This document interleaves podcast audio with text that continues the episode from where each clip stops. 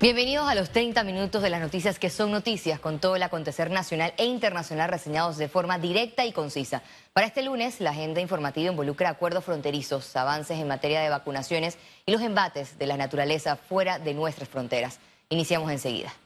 Fiscales y procuradores de la región se reúnen en Panamá para reforzar la agenda del combate contra el crimen organizado, el flujo migratorio continental y extracontinental. Los ministerios públicos y las fiscalías generales firmaron un acuerdo que buscará desarticular las bandas criminales y los grupos patrocinadores, así como asistir a las víctimas de trata de personas y explotación sexual, promover la cooperación internacional y crear mesas de casos judiciales prioritarios. Pero esta reunión va a posibilitar que tengamos un intercambio de información fluida que nos permita identificar realmente aquellos grupos que actúan de manera transnacional, que actúan de manera binacional, que eh, eh, conforman redes criminales con incidencia en varios países. ¿Qué es lo que tenemos que hacer? Intercambiar información judicial, establecer puntos itinerantes de trabajo en esos lugares para poder ir ayudando a desmantelar esas estructuras que están aprovechando a una cantidad, aprovechando los derechos y las gentes que están atravesando nuestras fronteras.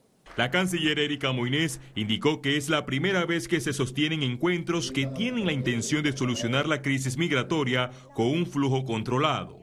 Por Panamá han pasado en lo que va del año más de 60 mil migrantes.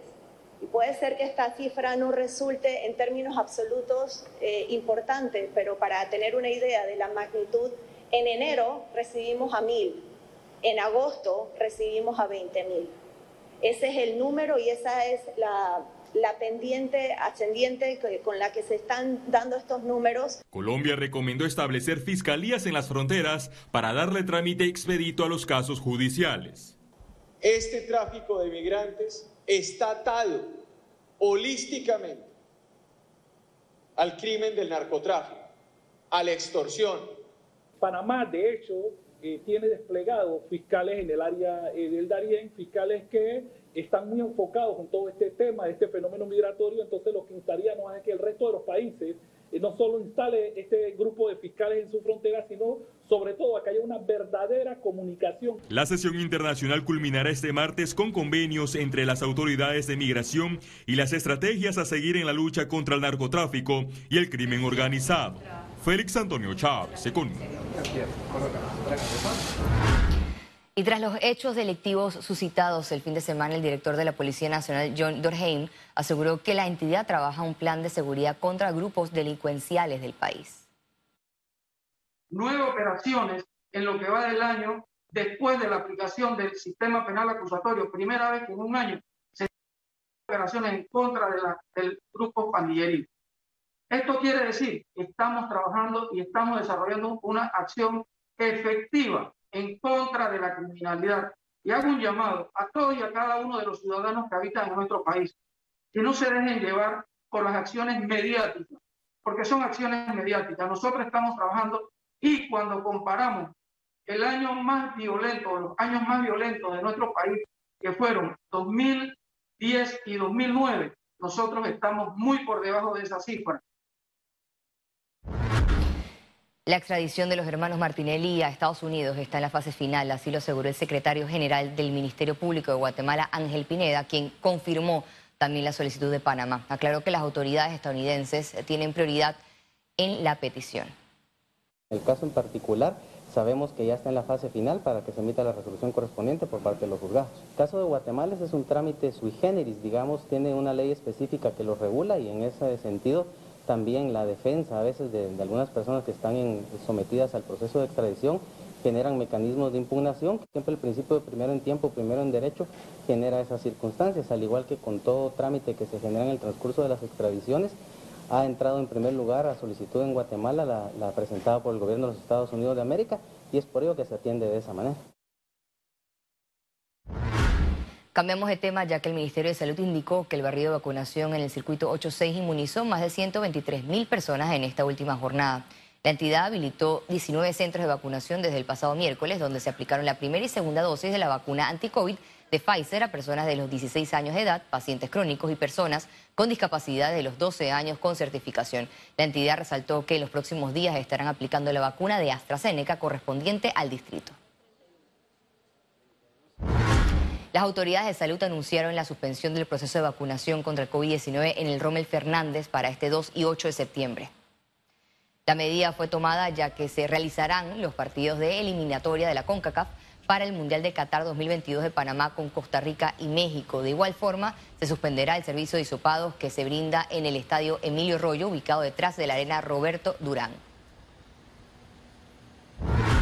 La tasa de positividad de pruebas COVID-19 volvió a aumentar, alcanzando 7.3%. Veamos en detalle la cifra del MINSA. 457.037 casos acumulados de COVID-19. 371 sumaron nuevos contagios por coronavirus. 390 pacientes se encuentran hospitalizados, 95 en cuidados intensivos y 295 en sala. En cuanto a los pacientes recuperados clínicamente, tenemos un reporte de 442.093. Panamá suma un total de 7.054 fallecidos, de los cuales 7 se registraron en las últimas 24 horas. El Ministerio de Salud informó mediante Gaceta Oficial que los viajeros que ingresen a Panamá y presenten tarjeta de vacunación contra COVID-19 con esquema completo quedarán exonerados de realizarse pruebas y de cuarentena preventiva. La medida se dará siempre y cuando se haya registrado de forma digital o presente de forma física la tarjeta de vacunación con esquema completo de vacunación. La última dosis debe tener un mínimo de 14 días de haber sido aplicada y las vacunas reconocidas en Panamá son las aprobadas por la OMS FDA o EMA sobre las cuarentenas, el decreto señala que si la persona proviene de países de alto riesgo y no cuenta con esquema de vacunación completo, podrá cumplir las 72 horas de cuarentena en su domicilio o en un hotel autorizado bajo su costo y al finalizar debe realizarse la prueba. Cambiamos de tema ya que este martes Graciela Maguat, directora de la Secretaría Nacional de la Niñez, Adolescencia y Familia, destacó su gestión ante la Comisión de Presupuesto de la Asamblea Nacional. Tras su salida, la funcionaria subrayó que la institución ha cumplido su rol en la investigación de caso Albergues los casos que hemos tenido conocimiento se le ha dado un seguimiento continuo y constante con un equipo interdisciplinario. Hemos estado visitando todos estos centros de protección, no solo con un rol fiscalizador, sino también con un rol formativo eh, para darles docencia, seminarios y proveerles de las herramientas que necesitan para mejorar los estándares de cuidado en estos centros de protección. El Sistema Nacional de Protección Civil advirtió mal tiempo hasta este miércoles tras el pasado de la onda tropical número 32. Un aviso de vigilancia y monitoreo de fuertes lluvias acompañadas de tormentas eléctricas que se van a estar registrando hasta el día miércoles primero de septiembre. Sin embargo, es importante señalar a la población, entrando al mes de septiembre y octubre, donde son los meses más lluviosos de nuestra temporada típica lluviosa en Panamá, por lo que le recomendamos a la población que viven cerca de áreas vulnerables a inundaciones, deslizamiento, tomar toda la medida de precaución. La empresa Limpieza y Desinfección se caracteriza por ofrecer solo productos biodegradables y no tóxicos. Encuéntranos en redes como arroba Lotus Limpieza. Presenta Economía. El especialista en temas laborales René Quevedo resaltó que 49% de los empleos del sector privado desaparecieron tras la pandemia. Si sumamos los empleos perdidos y los empleos suspendidos, estamos hablando de 37 más 12, estamos hablando de la mitad de los empleos en el sector privado. O desaparecieron o están con contrato. Así que estamos hablando de un impacto masivo en el empleo, en el empleo formal. Obviamente está eh, muy focalizado en sectores, en el sector comercio, la mitad de los, de los, de los empleos formales desapareció o está suspendido. Y tras estas declaraciones, la ministra de Trabajo y Desarrollo Laboral, Doris Zapata, confirmó que las cifras de desempleo pueden seguir en ascenso. Tenemos alrededor de 23.000 terminaciones laborales. De esta cifra, el 50% son mutuos acuerdos. De esta, los despidos registrados son alrededor de 3.400 despidos registrados. ¿Qué nos indica esto? Que obviamente nosotros estamos trabajando en función de lo que establece la ley 201, que este establece un mecanismo especial para los mutuos acuerdos. El presidente de la Asociación Panameña de Hoteles, Armando Rodríguez, reiteró que el turismo en Panamá sigue en números rojos, al mismo tiempo que le preocupa los contratos de trabajo que deben reactivarse en octubre. Pareciera que el turismo eh, es, es, un riesgo.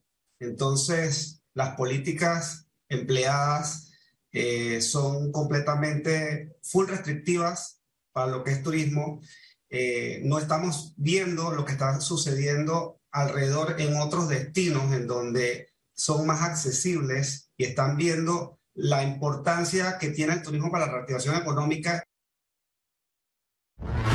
La Cámara de Comercio, Industrias y Agricultura de Panamá pide un presupuesto estatal que se ajuste a la realidad del país. Además, aseguró que el país debe activar acciones que propicien la reactivación económica. Esto de acuerdo a un análisis del Centro de Estudios Económicos de la Cámara de Comercio, el cual indica que el presupuesto general de Estado para la vigencia fiscal 2022 asigna mayores recursos a gastos de funcionamiento y planillas en salud, educación y seguridad. Sin embargo, recorta el gasto de capital al Ministerio de Educación en un año en que el sistema educativo requerirá de grandes inversiones para mantener las medidas de bioseguridad en las aulas. Economía fue presentado por... La empresa Limpieza y Desinfección se caracteriza por ofrecer solo productos biodegradables y no tóxicos. Encuéntranos en redes como arroba Lotus Limpieza. Al regreso, internacionales. Quédese con nosotros, ya volvemos.